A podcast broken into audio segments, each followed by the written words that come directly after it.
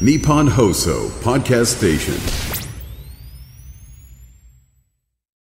10月20日金曜日。今日の天気は曇り時々晴れ。日本放送飯田浩二の OK 工事アップ朝6時を過ぎました。おはようございます。日本放送アナウンサーの飯田浩二です。おはようございます。日本放送アナウンサーの新業一華です。日本放送飯田浩二の OK 工事アップ。この後8時まで生放送ですえーまずは停電に関する情報が入っております。東京電力パワーグリッドによりますと東京の江東区木場5丁目6丁目と東洋3丁目で合わせておよそ2220件が停電しているということです、えー東京電力が状況の確認と復旧作業を含めと、えー進めておりまして間もなく復旧の見込みだということです、えー江東区木場5丁目6丁目東洋3丁目、えー停電中だということであります。まあちょっとねあの明けてきて明るくなってきてるからまだえーまだしもというところですけれどもね、えー復旧間もなくだということであります。また情報入り次第お伝えしてまいります。さて、えーこの1週間はスペシャルウィークということでね、いろんな企画満載で各番組をお送りしておりますし、はい。また夕方のね、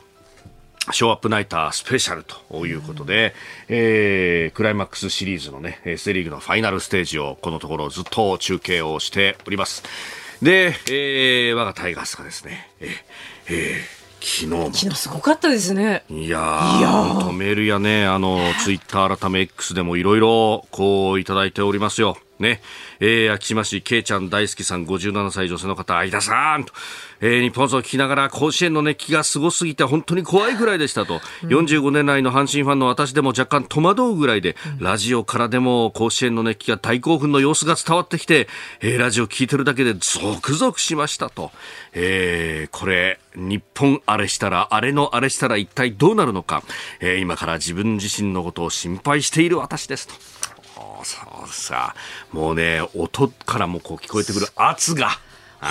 応援の迫力。本当。いいかこれね、本当びっくりして、ラジオ聞いていてもですよ。そうだよね。こんな聞こえるんだと思って。昨日もさ、本当初回に小園選手のタイムリーで広島に先制されて、あははと、ね、えー伊藤正史選手のお球がちょっと浮いてるよね、なんて話を、おそこでですね、だ辛坊さん終わった後に、こう、辛坊さんの番組のスタッフとかはいとも、こう、うーん、なんて言いながらこう見てたんですけど、うんうんね、えー、2回の裏に、同点に追いついて、追いついて。まあ、相手のこうミスもありながらというところでね、まあ、そこからは本当、こう息の詰まるようなですね、熱戦が繰り広げられていたんですが、私、そこでですね、後ろ髪をまさに引かれる思いでですね、えー実はちょっと会合がありまして、えー、えーじゃあ見てないんですか？昨日。聞いてない。だからさ、もう、もう、まあ、そっちはそっちでね、はあ。あの、ちょっと知り合いのつてでですね、うん。まあ知り合いの、あの、政治記者の方がね、えー紹介してくれて、あの、私、妻が新潟出身だっていうのはたまに話すんですけれども、はいはい。その新潟県の東京事務所のお人とですね、あの、会合があって、いや、新潟もいろいろこれから使えるんですよと、おまあ、さ佐渡島もね、あの、世界遺産の登録の話もあるし、で、時計屋という新しいね、飛行機が出るんだなんて話もあるし、で、もう、おこれから先、えー秋から冬にかけてっていうと、もう、豊富な海の幸がいろいろ出るんですよと。で、お米があるでしょ。で、おそうお米があって、水も美味しいということになると、酒もいいところがね、もうたくさんあるじゃないかというような話でですね、盛り上がって、で、その間、あえて、はああえてですねスマホ立ちをして、うん。うん。一切こう見ずに、見なかったんですか？一切もう情報を遮断してええ、で、家に帰ってですね、もうこれはもうしっかりと見ようということを決意を固めて、えー、ほろ酔い気分で、まあ、ほろ酔いプラスアルファアルファみたいなものありましたが、じゃあ、ほろ酔いじゃなかったんですね、要は。いえほほろではない。あの、まあ、しっかりと。しっかりとですね、じゃあ。しっかりと酔っ払い。酔っ払いっていうの。で、家に帰ってさ、もうこれもうね、あの、これ遮断をしてたから、ここでもう一から楽しむと。俺、俺僕の中では、まあ、あの、9時半、10時ぐらいに帰った段階でですね、えー、えー、1対1同点のまま行っていると思ってですね、玄関をガチャッと開けたわけですよ。うんえい、ただいまーって言ったら、あーっつって、うちの妻がですね、おーお帰りっつって、阪神、さよならだよっつって、うわー行ったなーみたいな。ネタバレ。でともね、もうお、あ、そう、そう、そう、それは、そう、よかったなんつって。もうもうさ、方法の手で、それがもう、もういいやって言って、スマホ取り出して、はい。そしたら確かに速報でさよならっていうのが出てて、で、それとともに、こう動画も上がってたので、はい。動画でですね、あの、ハイライトを見ながら、うわーっつって。まあね、もちろん嬉しい、嬉しいんですよ。うん。本当にありがたい話なので、妻もね、あの、あんたどうせ見てないでしょうから良かれと思ってね。ったというところは、もちろん、もちろんね、えーそうそうそう。誰も悪いことはしてないんです。誰も悪いことはしてません。誰も悪いことはしてない。ええええ。まあ、飯田さんがね昨日はっていう話ですからこれは、まあね。どどちらかというとね。まあね、ここでこうね、あの、妻に言い返したところで、お前が勝手に飲んできたのが悪いんじゃねえか、ボケそうですよ。ねうん。家あげやがって、お前、おねやろうってことになるんで。飯田。さん今日はどうですか？シャープナイターは聞けそうですか？今日ですか、うん。今日はもうね、うん。ええあの、スタンバイしようと。さすがに。あのーそう、もともと関西支社にいたですね、あの営業の先輩が、はいはいそう、あのー阪神ラベルのワンカップ大関っていうのをくれてね、で、これが5本セットなのよ。の5本セットなんだけど、はあとりあえず、あのーセリーグ優勝ほで2本飲んでうん、まだあと3本残ってるんで、今日はこれをスタンバイさせとこうと。ほー清酒大関さんがですね、出してるのがあるのよ。そうなんですねそう。で今ね、まだ3本残ってるんで。あと三本あの、日本あれで、また2本開けようかなと思うと、まあ、このファイナルは、まあ、とりあえず1本にとどめておこうかなと。おいーうことをねいろいろ計算をして、ええええ。なるほど。まあ、あのー今日ですね、はい。えー夕方5時30分、あー、ごめんなさい、6時6時からですね。えーショップナイタースペシャル、阪神と広島、阪神大竹、えーそして広島東田の先発、はい。真中光さんの解説、そして実況は清水久志アナウンサーと、ここで清水君に、やっぱり清水アナウンサーねもここういう大2切なとこ年連続持ってるアナウンサーでというところですからまあ今日どうなるのかね。うん。そうですよね。そして今日も井田さんはしっかりと酔っ払うということですね。いや何を言ってるんだ何を言ってるんだ今日はまあほろ酔いぐらいにね。絶対ほろ酔いじゃないけど。この後8時まで生放送です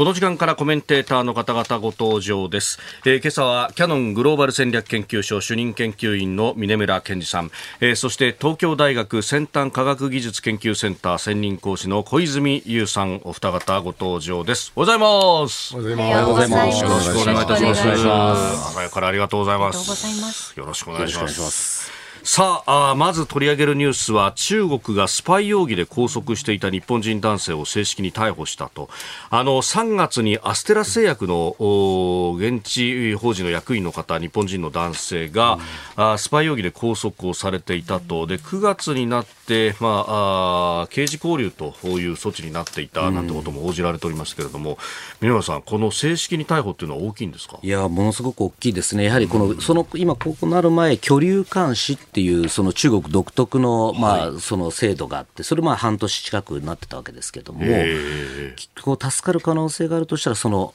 居留監視の間しか可能性はなかったんですね。ところがもうこれ刑事手続きに入ると。で、さらにこれ、あの、いわゆるスパイ容疑ってなってくると、ええ。これもう懲役かなりの、ね、まあ、下手するともう10年近くとかなりかねないと。いうところなので、これはやはりちょっと、あのインパクト大きいですよね、私も個人的にあの存じ上げてる方なんで、これちょっと私も衝撃ですよね。なんうんあのメールでもいただいておりましてフルータリアンさん、えーどうしても我慢ができずにメッセージしますと、えーこのおアステラスのお社員の方の逮捕について、えー中国で6年にわたって不当に拘束され先頃刑期を終えて帰国された鈴木秀治さんは、逮捕されてしまったらダメなんです。だから今すぐ政府は動かなければならない。時間がないんですと強く話されていましたが間に合いませんでしたね。と、えーいつから日本は自国民に対してここんな冷たい極めて冷たい国になってしまったんでしょうか。怒りを抑えきれませんと。いや本当に同感ですね、まあ、いつからとか、で実はもう昔からこれそうで、やはりあの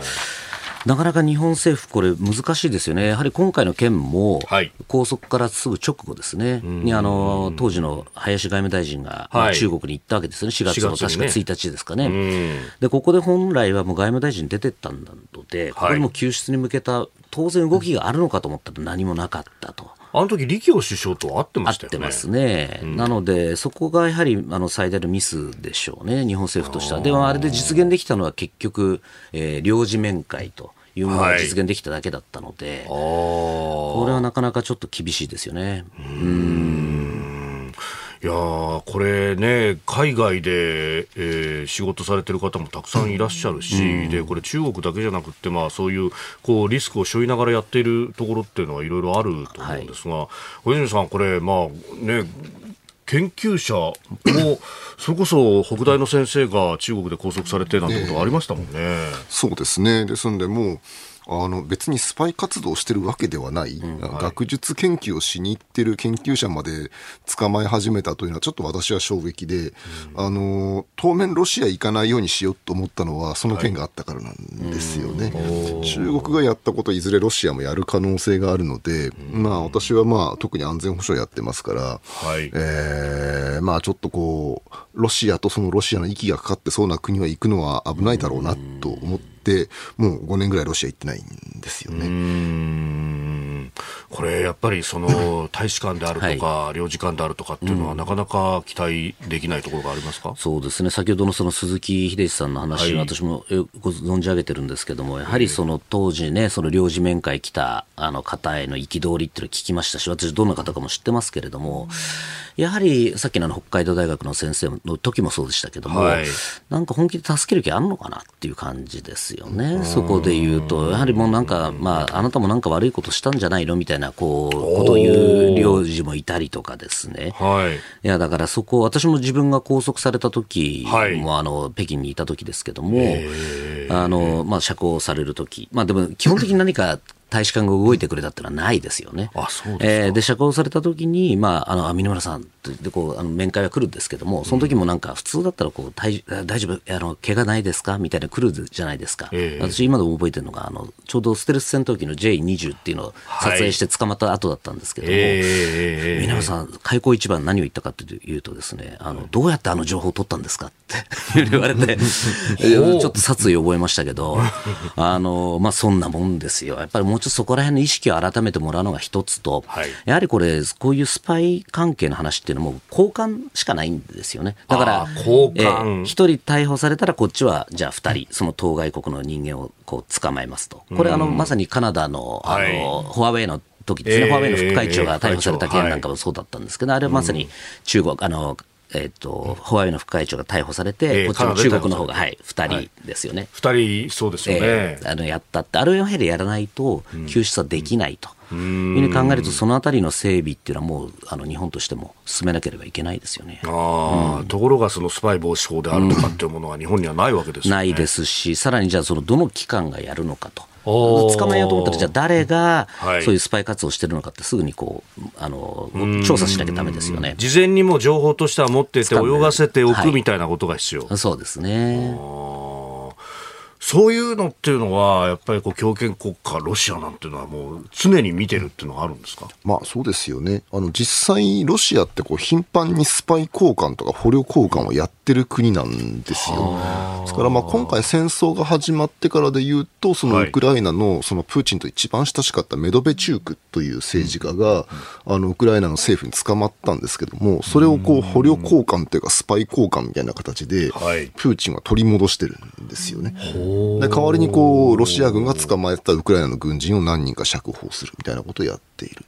でもっと言うと、えーまあ、日本もこうたびたびそのロシアのスパイ事件って明らかになるわけですよね。はい大使館の武官と言ってたけど、実は本当は参謀本部情報総局のスパイで、で、えー陸自の元偉い人からこんな資料をもらってました。でそこまではやっぱり日本の警察優秀で発見できるんですけど、まあ、捕まえる根拠ないわけですよね。で、まあ、大体ペルソナノングラータでい逃げちゃうんですけど、大体そうなると日本の武官も報復ではい。追放されるわけですよ。ああ、なるほど。ロシア大使館にいる防衛駐在官が退去させられると。すると手札の数で言うと、六本木には10人ぐらいいるんだけども、おーロシア大使館には。大使館には3人ぐらいしかいないわけですよ。とお互い追放合戦やっていくと、どっかで日本の方が必ず息切れしちゃうから、摘発もちょっと及び腰になっちゃうとかって事情もあると聞きました。なるほど。えー、お二方には今日も8時までお付き合いいただきます。よろしくお願いいたします。お願いします。タジオ長官各紙入ってまいりました。えー、今日の一面トップ、まず3紙が、あ今日から始まる臨時国会、そして、まあ、経済対策というところで、えー、所得税の減税についてです。朝日新聞、首相所得税、えー、所得減税検討指示へ、えー、与党に期限付き税収還元。えー、産経新聞、期限付き所得減税指示へ首相検討税収増を還元。えー、日経、期限付き所得減税指示へ、えー、首相今日与党に物価高で検討と、えー、いうことであります。まあ、あの、これについてね、後ほど、6時50分過ぎのゾーンでまた詳しくお話しいただこうと思っております。えー、そして読売はまさに今ですね、えー、お二方に解説いただいた中国での、えー、法人の拘束について、えー、中国拘束の法人逮捕スパイ容疑アステラス社員と、えー、3月から解放応じずと読売新聞は一面トップで報じています。それからイスラエル情勢について毎日新聞、ガザ20日にも物資搬入、えー、人道支援、アメリカ、イスラエル合意、エジプトからということで、えー、ガザ地区の南部はエジプトと接していて、そこの検問所から、うん、物資を入れるんだということですが、まあ、あのこれは物資が本当に届くかどうかというようなところが焦点になるというふうに記事でも書いております。えー、それから気になるニュースということで先ほど、うん、マーケットインフォメーションのゾーンでも言及がありました。アメリカの FRB のパウエル議長が、えー、講演を行って、まあ、利上げ等々この先の政策運営について言及があったということでありました。あのアメリカはあ月末10月の31日あたりに FOMC あの政策決定会合が行われるということで、まあ、その直前10日間ぐらいは、えー公にこう見通し等々公表できない期間に入ってくると。うん、ね、まあ、これ、これが関連になってるんで、今回の、まあ、講演がその直前最後の、えー、機会だということになって、うん、まあ、ここで、うん、おそらくは金利は据え置くんじゃないかというふうになってますけれども、えー、その後は追加利上げの可能性があると。不確実性とリスク、これまでの道のりを考えて注意深く進めていると。うん、で、さらなる金融引き締めが、あ雇用の逼迫だとか、高成長が続けば正当化されるんだというふうに言及と。これはね、まあ、アメリカ経済強いというのはいいことなのかもしれないですけども、直近アメリカにも行かれていましたそうですね、これ、まあでも、あのパウエルさんのこのコメントよく見ると、やっぱりリスクと不確実性っていうところをすごく強調している感じがしますし、私、今回行ってきて思ったのは、ニューヨークとまあワシントン見てきましたけれども、やはり結構、その経済があまり良くないなって、よくな陰るんじゃないかっていうのを感じましたね。結構その市の中心部なんかでも空き家というか空き店舗がすごく増えてましたし、あとちょっとびっくりしたやっぱりそのホームレスの方がすごく去年の11月に比べると増えていましたね。やはりこの急激なインフレにもう追いつかずに生活できなくてっていう人がかなり増えてるんではないかというふうに見えましたよね。なるほど。うん、まあ雇用は堅調だと言われますが、やっぱり賃金の伸びが追いついてない、うん、追いついてないと思います。相当な物価のこのインフレでしたので、追いついてない感じがしましたね。えー、新聞の記事、そして気になるニュースご紹介いたしました。ではこの時間取り上げるニュースはこちらです。臨時国会が今日召集。岸田総理は期限付きの所得減税の検討を指示へ。内閣改造後初めての臨時国会が今日召集されます。政府与党は物価高などに対応するため今月末をめどに新たな経済対策を取りまとめますが岸田総理大臣が言及した税収が増えたことへの還元策は国民の関心も高く減税の具体策などをめぐって与野党の激しい論戦が想定されております。で長官各紙3紙一面トップでしたけれども期限付きの所得減税という話が出てきました。うんね皆さん。なんかでも遅い感じしますよね。うん、なんかもう少し早めにこのね、還元するっていうんだったら、早めにもっとインパクトのある減税ってやった方が良かったのになと思いますし、なんとなくなんで今なんだろうっていうのが気になりますよね。なんか、やはりこの補選2つの高知と長崎の補選がどうもいまいちうまくいかなそうだというところで、ちょっとなんとなく場当たり的に、この、はい、えー、国民に比較的受けるんじゃないかっていう政策をやったようになんか勘ぐってしまいますよね。いずれも今度の日曜日22日に投開票、参議院の徳島高知の補欠選挙と衆議院の長崎4区の補欠選挙、うん、えー、参議院の徳島高知の方はあ無所属で、まあ、野党系候補と言われております、うん、広田一さんとそして自民党からは西内健さんという方が出馬、えー、一方で長崎4区は立憲民主党から末次誠一さんがあ出馬。で自民党からは金子洋三さんというお二方が出るとなっておりますが、まあ、そもそもねこの選挙を前にしてっていうところで所信表明演説は、うん、今日やるっていうような話が後ろに倒れましたよね。ねこれ、会期末もちょっとよくわからないみたいな、こう、かなり、もうそもそもその日程からしてなんか右往左往してる感がありますし、この減税についてもね、なんか方針が、最初、なんとなくあの、法人税の方を減税するって言ってたりみたいな。あ賃上げとともにみたいな、ね。賃上げとともにみたいな、ちょっとこのなんか、やっぱり右往左往感が否めないですよね。でもともとね、この補選に合わせてなんか解散するんじゃないかなって話も一時期ありましたけど、はい、結局もうこのままいくともう解散はできなくなると。日程的にもね、厳しいですよね。でもこんだけ最低の支持率になってきくると、うん、もうね、解散権が使えなくなっちゃいますよね。おこの臨時国会で使えないとなるとどこでっていうことになっちゃいますよね。うんさあ小泉さん、まああのー、今回ね、これ、改造内閣になって、まあ、初めての国会だということになります、えでその外交安全保障を研究されているお立場だと、両方の大臣、変わりましたよね、えそうなんですよね。ですから、まあ、ちょっとこのタイミングで林大臣交代というのも、どういうメッセージを意図していたのかなっていうことがちょっと気になってしまいますよね。ですから、まあ、あの、林さん、これまでその中国にしても、ウクライナ支援に関しても、まあ、ずっと飛び回ってこられて、やっぱそれ、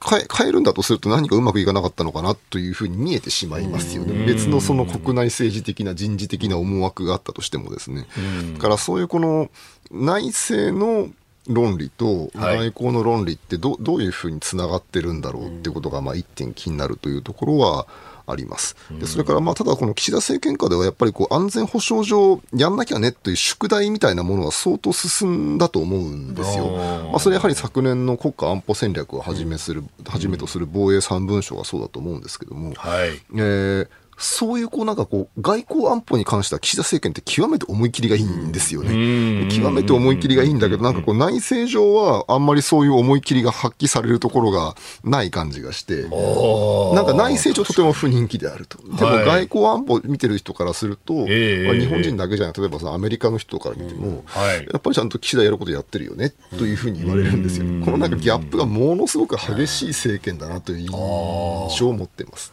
確かにね、スパッとウクライナ、キーウに行ってみたりだとか、うん、ゼレンスキーさんも呼んできたよとか、うん、結構そういうところは得点稼ぎますもんね。そうなんですよね。ですから、まあ、あのー、外交安保的には評価されるのですが、うん、えー、なぜこんなにも内政は評判が悪いんだろうって不思議ですよね。うんえー、ニュース7時またぎ、7時をまたいで続いていきます。日本放送です。さあ、この岸田政権のね、えー、外交と内政というところお話をいただいておりますが、あの、今回の改造内閣、まあ、これが発足した時に会見が行われて、で、そこで、まあ、あの、3つの柱が重要なんだと、その1つが外交安保だと、うん、じゃあなんで変えるんですかっていうのをこう聞いたあ記者に対して、うん、うん外交安保に関しては、えー、トップ外交やるんだと。言ってましたね。おっしゃってましたよね。やっぱこれ、岸田さん、相当自信も持ってるんですか？そこはもう本当にありますよね、やはりその安倍政権下でももう4年、ね、はい、4年10か月ぐらいですか、ずっと外相をやっていて、外務大臣。をやっていたというところで、やはりあのかなりあの外交安保へのこだわりは岸田さん自身は強いというところは感じますよね。だからそこでいうとやっぱりあの広島の,、ね、あのサミット G7, サミット。のあたりって、やっぱりその支持率も高かったし、まさに悲願だったわけですね、広島出身の岸田さんが、そこでこう、ね、サミットをやりたいっていうふうに前からず、ずいぶん前からおっしゃってたので、はい、それができた段階で、まあ、解散なりなんなりをアクションを起こしておけば、はい、もっと違うなんか結果になってたのになというところは感じますね。うん。まあ、あの時はね、本当、身内の秘書官の話とかいろいろ出て、出ちゃいましたね。局という感じですけれども、まあ、日程で考えると、もう11月に入ると、今度 APEC の首脳会議があったりだとか、ね。ね、で12月の半ばには日本と ASEAN の間の首脳会議もセットされていると、だから結構、外交の間を縫うようにして、これ、国会やっていかざるを得ないですか？そうなりますよね。まあ、あと APEC はね、かなり重要だと私も見てまして、今回やはり、あの、ワシントン行って、あの、はい。バイデン政権の幹部たちともこう意見交換しましたけれども、かなりもう APEC でもう米中をやるんじゃないかみたいなこうモードになってるんですね。で、これ米中がだんだん近づいてくると、はい。どうしてもこの変数としてのこの日中関係が悪くなったりとかっていうふうになりかねないって考えると、今後やっぱりこの外交がどんどんこう難しくなってくるところで、この内政がごたごたしてるってのはあまり本当は良くないですよね、日本の国益を考えたら。でね、一方で、この防衛費増すどうするっていうのが、次の国会はね、えー通常国会では出てくるし。そうですね。なんかでもそこら辺の議論がちゃんとやってくれるのかなってちょっと心配ですよね。このもう入り口からこうずっこけてますので、この手続き論とか、あとまあ閣僚のいろんな問題が出てきてますよね。はいでそっちにこう議論がいってしまうと、せっかくこの2%増っていうふうにあのやってもですね、どう使うのかってところの議論がないままになってしまうのは非常にもったいないなというふうにやはりその外交安保をやってる人間からすると思いますよね。うん。小泉さん、外交上のまあ日本の課題、どういったことがあると考えられます？まあ、まさに今、その日本の外交安保って大きく転換してるところですよね。ですから、まあ、その外交的に見た場合に、例えばその韓国との関係が今は非常にいいんだけども、これ一体い。つまで持つんだろうかとか、まあ、そのオーストラリアとの関係を強めるんだ。で、あれはこう、フォイップの枠組みの中でインドとの関係強化って言ってるんだけど、本当にインドって、その日本のパートナー国になり得ますかみたいな疑念があったりとか、すごく大きな議論立ってると思うんですね。だから、これはその防衛費の増税も合わせて、そもそもこうどういう状態実現したいのかというようなはい理念をみんなで一回こう、ざっくばらんに話し合った上で、何するのかってことを決めていかないと、なんとなく新しいことをするとか、なんとなくこれまでやってきた通りのことをするというのでは、おそらく持たない時代が来ていると。外交安保の話をもっとみんなでやんなきゃいけないんだと思います。あーその大きなピクチャーを示すみたいなことっていうのは、そういえば内政でも外交でもそうですが、まあ、岸田さん、やってきたかというと、ここが課題ですか？そうですね、なかなかそこがあの打ち出しが弱いなという感じはしますよね。いや、本当さっきあの小泉さんおっしゃった通りで、やってることって結構、特に外交安保に関して言うと、本当実績は、もう安倍政権もできなかったことをほぼやってるっていう意味では評価は私もしてるんですけれども、その訴える力ですね、その国民に対してどう説明して、どういうふうにみんなで行こうっていう、その打ち出しがやっぱり弱いなっていうのは感じますよね。さあ、そして、えーもう一つ用意していたニュースは、イスラエル情勢。まあ、ハマスとの戦闘中断を求めた国連安保理の決議案に対して、アメリカが拒否権を行使して否決になったというニュースでありますが、うーん、これ、まあ、あのこれすら否決してしまうのかというようなね、失望感も報じられてますけれども、どう見たらいいですか？これもう本当にやっぱり今アメリカのもう混迷っていう印象しか私正直なかったですね。今回行ってきた時にちょうどあの政府閉鎖みたいなのがちょうどなるかならないかって時で、まあ結果としてはつなぎ予算って形ではい、なんとか収まりましたけど、まだね、議長が決まってない状況になって、まね、決まってないですよね。でそもそもこれ、議長が決まったとしても、ね、また降ろされる可能性があると、やはり強硬派が相当今もう力を持ってますので、はいそうなってくると、もう本当に議会がもう混乱状況になってると。で、これ実はまだイスラエルのね、支持表明っていうのも議会としてできてないわけですよね。あーなるほど。議長もいないから。はい。で、このつなぎ予算もじゃあ40日後、に終わった段階で本当にその予算、つ来年度の予算案が出せるのかっていうと、今の状況だとかなり厳しい。となってくると、今のこのウクライナ支援とかはい。もう止まりかねないという状況になってくるわけですよね。って考えると、これ結構今この議会の混迷がずっと長く続く。さらにはこれ大統領選来年ありますので、ずっとこのアメリカの混迷がこの1年続くとなると、じゃあそれを見ている、えーいわゆる国がいるわけですよね。まあ、皆さんねじっと見てる国がはいはい。いろいろこう手を出してくるんじゃないかというところもありますよね。あー北側にいるクマ、あるいは真ん中のドラゴンと。えードラゴンあたりがね、今静かですからね。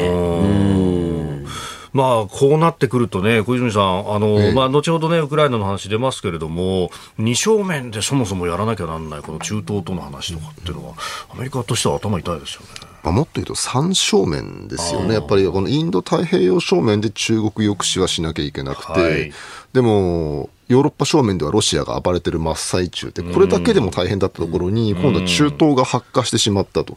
いうことですよね。だから、まあ、そういったアメリカとしては、おそらくこの中東の今のこの動乱を、まあ、イスラエル対ハマスの枠組みに、なんとかこう、抑えるのが、まあ、多分事前の策で、はい第5次中東戦争みたいなことになったら、もう目も当てられないわけですよね。というのが、まあ、おそらく関心なんでしょうけども、やっぱり、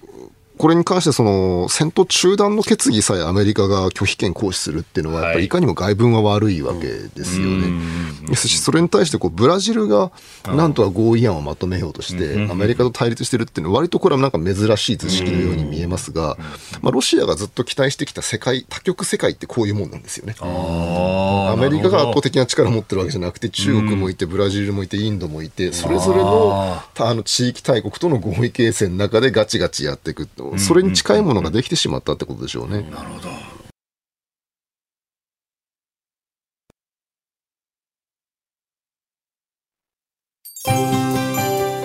ここでポッドキャスト YouTube でお聞きのあなたにお知らせです。ラジオ局ニッポン放送飯田浩司の OK コージーアップ週末増刊号を毎週土曜日の午後に配信しています。1週間のニュースの振り返りニュースの予定やコメンテーターのラインナップをご紹介しています後半は Cozy up コメンテーターがゲストと対談するコーナー。今月はジャーナリストの峯村健司さんと元自衛隊統合幕僚長の川野勝利さんです。安全保障問題を中心に中国、北朝鮮、台湾など東アジア情勢に掘り下げてお送りします。安全保障問題を中心に中国、北朝鮮、台湾など東アジア情勢を掘り下げてお送りします。週末もぜひチェックしてください。おはようニュースネットワーク。取り上げるニュースはこちらです。ウクライナがアメリカから供与されたミサイルを定期的に取得へ。ウクライナのクレバ外相は19日アメリカから供与された長射程の地対地ミサイルエイタクムスを今後も定期的に受け取る予定と述べました。供給されたミサイルの数は不明ですがアメリカの新聞ニューヨーク・タイムズによりますと現時点でおよそ20発だということです。えー、小泉さん、このエイタクムスというもの、戦況を変えるに値するような兵器なんでしょうか？まあ、あのこの戦争、大体今、600日間ぐらいやってるんですけども、600日間で明らかになったことは、はい。まあ、何か新兵器があれば、戦況が変わる、そのいわゆるこうゲームチェンジャーみたいなものは、まあ、そうそうないということなんですよね。でただ、その組み合わせによっては大きな効果を発揮することもあるし、使い方によっても効果は変わってくると。でその意味で言うと、ウクライナ軍は比較的これまでそのアメリカからもらってきた兵器と、旧ソ連製の兵器うまく組み合わせて使ってきたんですよね。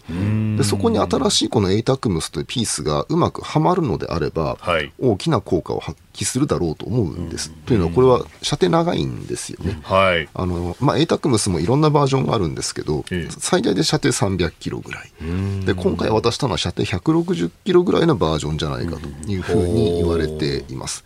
ただ、まあ、数がすごく少ないですよね。20発ぐらいだということなので、まあ、これがまさにこのニュースにあるように、本当にこう定期的に弾のおかわりが来るようになるのであれば、はいあの、大きな火力になると思います。で、もう一個大事なことは、アメリカは最初こう、ウクライナに渡していた、この発射機ですね。いろんなミサイルを撃てる発射機にわざわざ制限かけてたんですよ。制限かけてエイタクムスだけ撃てないようにしてあったんですね。それはおそらくアメリカが渡さなくても、どこか他のアメリカの同盟国から勝手にもらってきて撃たないように。まあ、そのぐらいロシアをこう刺激しないように気をつけてたわけですけども、まあ、今回エイタクムスを少数だけど出して、で、実際に6発の一斉射撃をやってるんですが、ウクライナ軍が。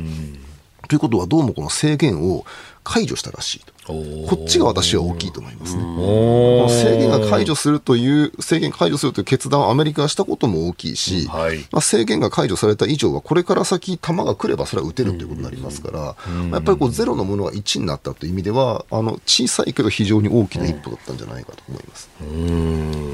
これどうですか、アメリカとしては。ね。うん、そうですね、これでも結構本当に今、弾薬、アメリカの弾薬と武器のこの枯渇の問題を、今回もあの私、ワシントンでも結構議論しましたけど、本当に足りてないですよね。えーだからこれ、本当にもう、この定期的に、いやね、小泉さんおっしゃったように、20発、やっぱりしょぼいっていうのは、多分足りないからがゆえですよね。ああ、この、これ以上やっちゃうと、アメリカええ。自身の抑止力に問題が出たりとか、運用に問題が出るさらにウクライナ向けのものをちょっとこのイスラエルの方に振り分けたりとか、はいでもっと足りなくなってきて、今、この在韓米軍はい。の弾薬も回すみたいな話も出てきてますので、こうなってくると、ね、まさにその中国なり北朝鮮がその状況を見ていて、はい。この東アジアにおけるアメリカのその弾薬なり武器なりっていうのがどんどんどんどん西にシフトしてるっていうのを見てしまうと、そこは力の空白と見てしまうと。なってくると、よりもっと挑発的な行動に出るっていうのを非常に恐れていますよね。ああ、世界全体としてのバランスがそうですね。で、実はあの、昨日、一昨日か、あの、はい中ロ首脳会談の中でも、あの、プーチンがこう言ったんですよね。この、まさに習近平同士が言っていた、今は100年に一度の大変革期にあると、あなたがかつて言ったことってのはその通りに今なってるんだっていうふうにこう、言った発言がすごい気になってて、やっぱりその、習近平が言ってるその100年に一度の大変革期ってのは、いわゆるその、今がチャンスであると。はいアメリカの覇権をこう揺るぎつつあるんだっていうところに、ここのチャンスを生かすんだっていう文脈で言ってる流れで言うと、このまさに今、小泉さんがおっしゃったような、この三正面みたいな話になってきてるっていうところに、非常にこの中ロがはい連携して、こう、ムクムクとしてるっていう、この、ムラムラとしてるのか分かんないですけども、そういう感じがすごくしましたよね、あの文言から見えるのが。ああ、非常に野心的であると。野心的でしたね。で、それをこう、プーチンがこう一生懸命持ち上げてるっていうところですよね。いや、そう、そこですよね。あの、この中ロの首脳会談の前から、あの、中国中央テレビのインタビューでべた褒めしてみたりとか、あの、ロシアずっとご覧になってる小泉さんからすると、プーチンのこの変化っていうのは、ずいぶんなんか下手に出るようになりましたよね。まあそうですね、えーまあなんというかこう、今、ロシア、中国に下手に出る以上ないんだと思うんですよ。やはりもうヨーロッパとかの関係は悪い。で、アメリカとの関係はもう絶望的に悪い、でそれどころか、この ICC の逮捕状出てるので、物理的に行ける国も少なくなるとかですね、あるいはまあこう旧ソ連の国々なんか、まだなんだかんだ言ってロシアがいないと生きていけないんだけども、はい。でもその中でまずアルメニアは完全にロシア見限りつつある、モルドバもダメだと、ウクライナは戦争状態だというような話になっていくと、こうどんどんどんどんできることの幅って狭まっていくわけですよね。という中で、やはりこうロあの中国との関係さえ維持できれば、なんとかやっていけるんだけど、逆に言うと中国との関係が切れると本当にやばいから、まあ、中国に対してはこう下手に出ておく、まあ、あのプーチン自身はそれなりにこうなんか習近平に対してそれなりに偉そうな態度してますけども、まあ国の外交姿勢としてはやっぱ相当中国に対して、まあ、こうおもねるとまでは言いませんが、かなり気を使わざるを得なくなってきてることはそうだし、知識人たちの言説ですよね。もうなんか知識人たちの言説の中で、もう中国様みたいな雰囲気ってのはやっぱなんか出てきつつあるんですよ。でさっきその峰村さんが習近平の100年に一度っていう発言を紹介されましたけど、はい。あるロシア人の学者はこれは500年に一度だと。ヨーロッパの覇権がついに近代史上初めて揺らぎつつあるんだっていう時に、だからもうその近代史上の中でずっとのけもんだったロシアが、いよいよこう復活するチャンスだみたいな、そういう見方もあるんですよそのヨーロッパの覇権を終わらせてくれる中国様みたいな、そういう見方もあるんですよ。なるほど。あ、それはもうイギリス大英帝国から始まるその海の覇権みたいなものがいよいよ揺らぐっていうことに、そうですね。文脈ですか？でもうもう一個言うと、その産業革命のあの発祥地であったイギリスとか、いろんなものがその西ヨーロッパから始まってて、ヨーロッパの中でロシアは最後に波及してくるわけですよね。はい。で中国はもっともっとそれに遅れてこうアジアの病人みたいな扱いだったわけですけれどもそれをいよいよ中ロでひっくり返せるんじゃないかっていう本当にできるかどうかは別としてそういう期待感は非常に強いと思いますね。でもそういうこう大きなピクチャーで描き出すっていうのはやっぱそういうこう考え方をするんですね。ですのでこうこのいいか悪いかは別としてビジョンは壮大ですよね。なるほど。ですね。そこ合うんですよね。その両国あそうなんですねがね。なるほどあの、風呂敷の将軍の話がね。そうなんですよね。でも今回本当に今、小泉さんおっしゃった通りで、この一生懸命、まあ、プーチンと一緒にこう二人で、ドーンと他のリーダーを置いて、あの、入って持ち上げてるんですよ。そのもしてなしとしてはやってるんですけど、中身を見てても中国側としてもロシアっていうのは完全にジュニアパートナーだっていう。これもうはっきり言います。最近もう隠、もう隠さずに、あ、もういいんだ、彼らはあの、弟分だ、みたいなことを言う人もい増えてきてますので、もうここはもう完全に利用してやろうっていうところがありますよね。で、実際に今回プーチンがこの習近平に言った中でも、この台湾問題についても、もう当然一つの中国を支持するし、台湾はもう中国の固有の領土であるっていうこともわざわざこう言ってるわけですよね。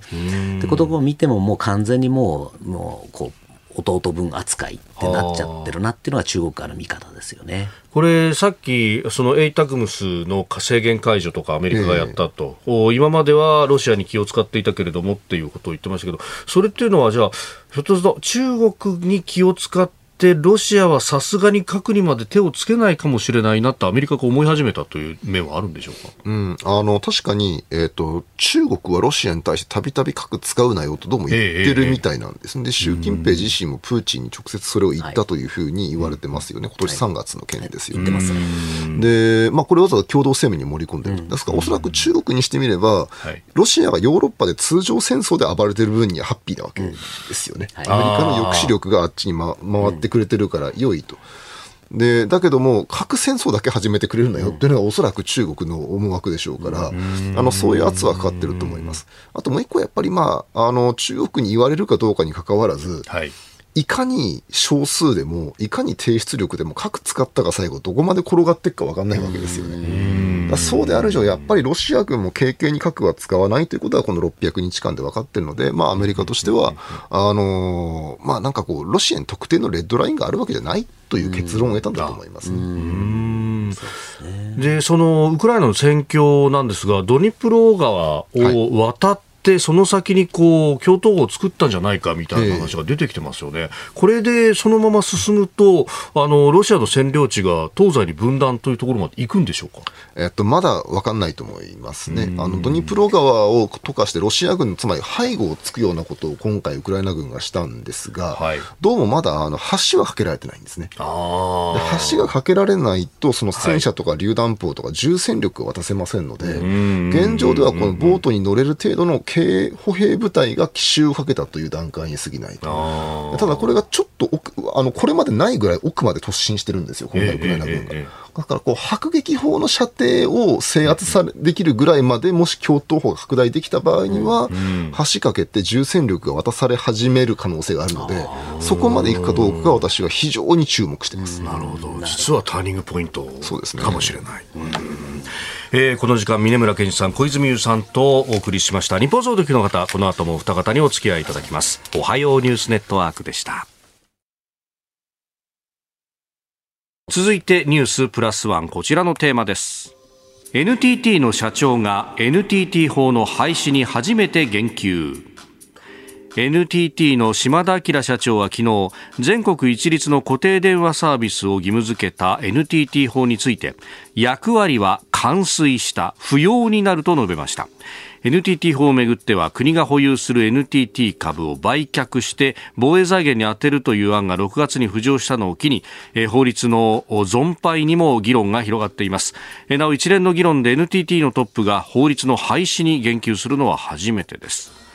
まあ、国はあ NTT 株を3割以上保有しているということがありますが、まあ、売るに際しても外資規制とかね、えーそういうところも、まあ、あーやるべきなんじゃないかというような言及もあったようです。うんこれなかなか踏み込んだ発言かなと思いますよね。はいでこれどうしてもこれ外資規制とか、この特にあれですね、防衛費にこの当てがうんだみたいな話が先行してますけど、私それよりもやっぱり一番問題だと思うのは、この研究結果をこれを開示するっていう、これもうい。つの法律だそれって話じゃないですか。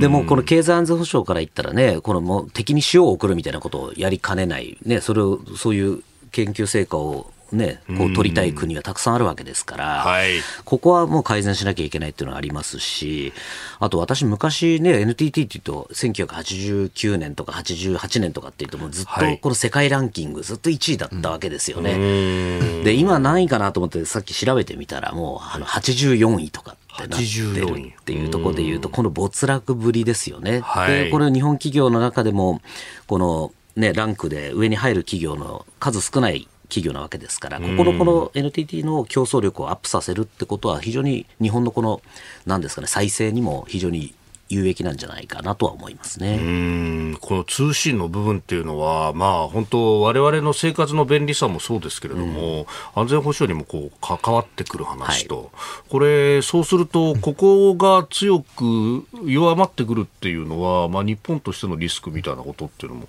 小泉さん、考えられますか？そうですね。あの最近ちょっと私あの専門を外れて、あのインターネットをめぐる安全保障の話みたいなのを社会科見学みたいのをあちこちでやってるんですけど。でインターネット事業者の人たちのそのインターネットというものそのものの非常にコアなところの仕組みいろんな話を聞いてみると、はい。やっぱりこうどこの国も平等に全く同じようにインターネットにアクセスできてるわけではどうもないんですよね。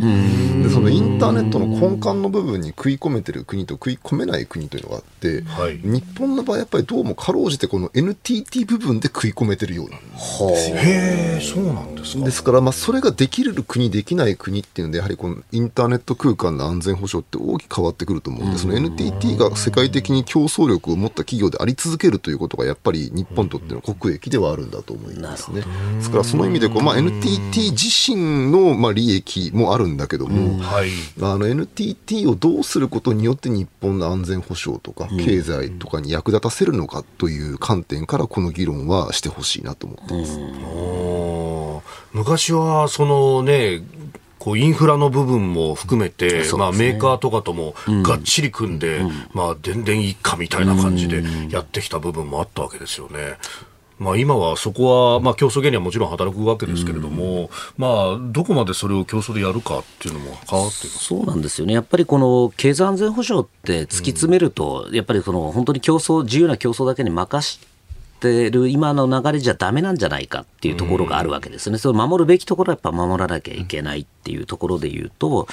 やはりこの NTT っていうのはそのうちそのうちの中で言うと守らなきゃいけない部分ってなってくるんだろうなって、今小泉さんおっしゃった通りで、このやっぱりこの NTT をしっかりこの再生するっていうのは重要なんだろうと思いますね。これやっぱりそのコアに食い込めるかどうかっていうのは、まあ、それを他国に任せちゃうと、バスッと切られちゃってもおかしくないとか、そういうことがあるんですか？まあそうですね、実はあのロシアはまさにそういうことをずっと懸念してて、インターネットってあれ、西側のシステムでしょと、だからいつかアメリカのさじ加減一つで、ロシアはインターネットから排除される可能性があるので、あのロシア国内だけで動く巨大イントラネットみたいなものに切り替えられるようにしようみたいな話って、もうこの10年ぐらいずっとやってますし、おそらく中国のシステムはもうそれに近いのではないかというようなことを言ってる人もいました。あのグレートファイアウォールって呼ばれるものはそれですか、もうあるある意味完全デカップリングしてますし、そのもうなんだ西側とはもう遮断してますよね、そういう意味では。確かにね、あのこの番組のおポッドキャストとかも VPN を使わないと聞けなくなってるみたいな話を聞いて。特にこの回ダメでしょうね。今日はね。も うなんかね。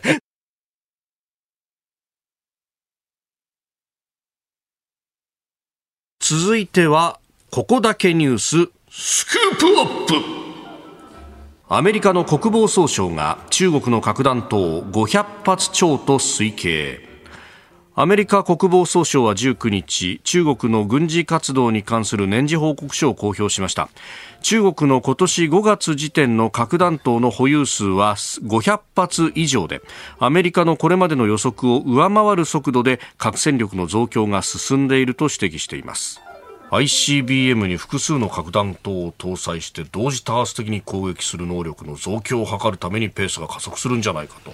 いうことだそうですがこれ相当やっぱり習近平政権宮山さん力入れてるんですか？めちゃくちゃ入れてます。特に習近平の2期目からですね、はい。えーもうこの核っていうのはすごく力入れてまして、あの、甘粛省とか内陸の新疆ウイグルのあたりのこはい。のサイロの数の増やし方っていうのはもう異常なあのペースですよね。でもうこれはもう一重に台湾です。台湾はい、台湾に、で、これ実は台湾有事とこの核っていうのは非常にこの連動してまして、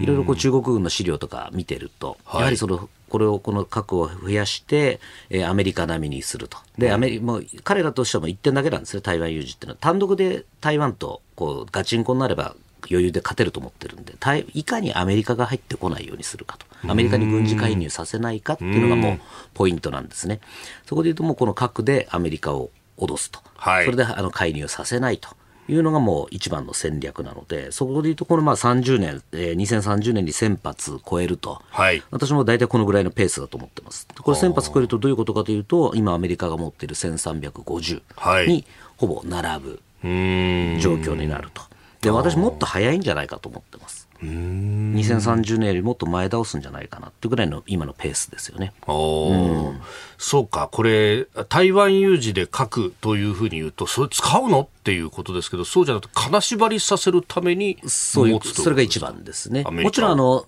あの、使うこともオプションに入れてますけれども、例えばあの、威嚇でこうどっか落としてみる、海に落とすとかっていうようあーなやり方は、はいとそんなのもありますけれども、一番はやっぱりそのアメリカをいかにさせないかと、介入させないかと。これもいろんなあのウォーゲームなんかでも、アメリカが介入しなかったら、もうどの、どのシナリオでももう、あの、基本的にはもう台湾はすぐ取られちゃうってなってますので。ウォーゲーム、机上の演習みたいなね。そうですね。はいこれ、そこの抑止力が破れてくるってことになると、小泉さん、これ、日本だって影響受けますよね。いや、あの、おっしゃる通りだと思いますし、今、峰村さんがおっしゃったのは仮想のシナリオですけど、はい。ウクライナではほぼそれに近いことが起きてますよね。あつまりあのロシアは大体アメリカとラフパリティと言われててほぼ同等の核戦力を持っている、で戦術核戦力に関して言うと4倍ぐらいアメリカの持ってるん。ですよね、だからやっぱりアメリカとしては万が一にもロシアと大戦争になってはいけない。はい。ウクライナは助けてあげたいんだけど、それ以上にロシアとの第三次世界大戦は絶対回避しなければいけないっていう、これはこれで否定できない真っ当な考えがあるので、どうしたってこうウクライナを直で助けてはあげられないし、はい。戦車やミサイル出すのためらっちゃうっていうことが起きたわけですよね。でそうしますと、例えばその中国が、えー1000発持つと、まあ、つまりざっくり米ロの3分の2ぐらいの核戦力を持ったときに、はい。アメリカがじゃあ何を考えるかですよね。やっぱその台湾に本当に人民解放軍が攻めてきたときに、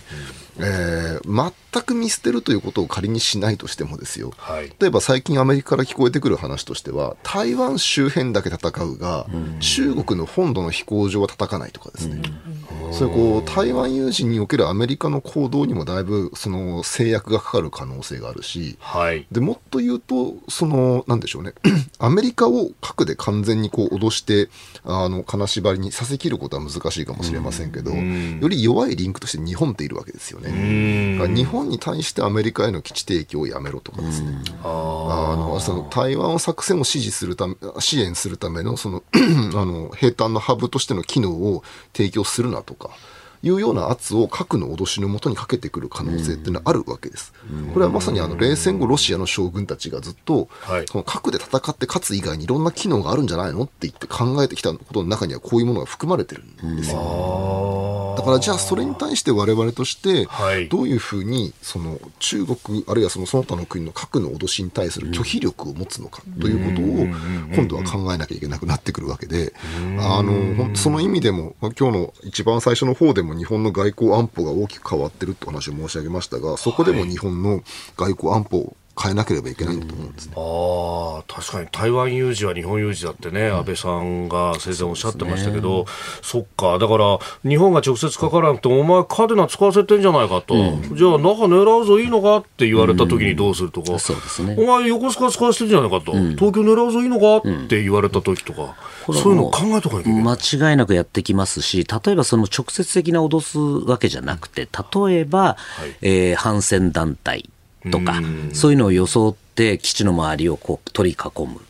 でやってしまったら、ね、米軍の基地の中に何も搬入できなくなってしまうみたいな事態にななることも考えられますし、ちょうど今、あの演習をやってますよね、あの南西諸島の方で、はい。そこなんかでも、例えば、はい、ここはもう空港つあの、米軍には使わせないんだって、これ、基本的に自治体の長があの持ってますので、使用権を権限を。権限持ってますので、使わせないんだみたいなことをやってしまうと、なると、もうまさにこの米軍がもう在日米軍基地から出動できなくなったら、もうこれ、グアムしかなくなってしまうわけですね。はいとなると、もうこれ、かなりあの戦えなくなってしまうっていうところになってくると、もう戦わずして負けるような状況になると。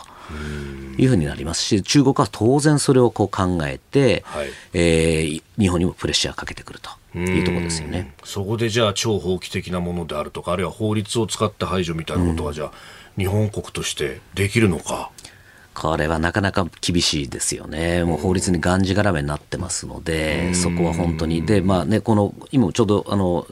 週刊誌週刊誌に月刊誌に書いてるんですけど、政策提言でええ。いろいろやっええ。て、シミュレーション、現役のあの官僚たちと自衛隊たちの人たちとやったんですけども、はい。結局、その今、北海道中心にある部隊を、南西諸島に移すって、まあ、これ、移さなきゃもう戦えないんですけれども、移す際にも、例えば民間の力が重要なんですね、民間の船とか、あとあのに煮付け、これあれですね、港にこう着付けとかしなきゃいけないと、ええ。でその業者の人たちがみんないなくなっちゃったとか、逃げちゃったってなると、もうそれだけであの南西諸島に動かせなくなるという事態にもなるんじゃないかっていうのをシミュレートしたんですよね。ああ、そういう海運関係も、例えばアメリカだったら、もう動員するような法律があったりとかすると、じゃあ日本にそれがあるのかというと、小泉さん、ないですか？まあ、おそらくないでしょうし、で、それから、まあ、あの、道路を使うわけですよね。はい。で、じゃじゃあその道路を、